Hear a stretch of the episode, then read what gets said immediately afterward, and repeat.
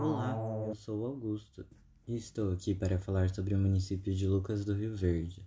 Você conhece Lucas do Rio Verde? Não? Aqui nesse podcast você vai conhecer este maravilhoso município do Mato Grosso. Então vamos lá.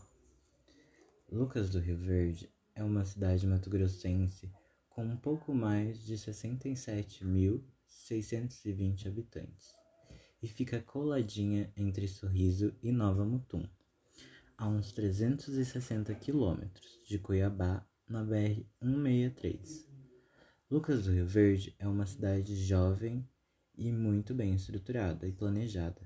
Vive basicamente da agricultura, considerada a cidade do agronegócio. Tem um dos maiores índices de desenvolvimento humano do país.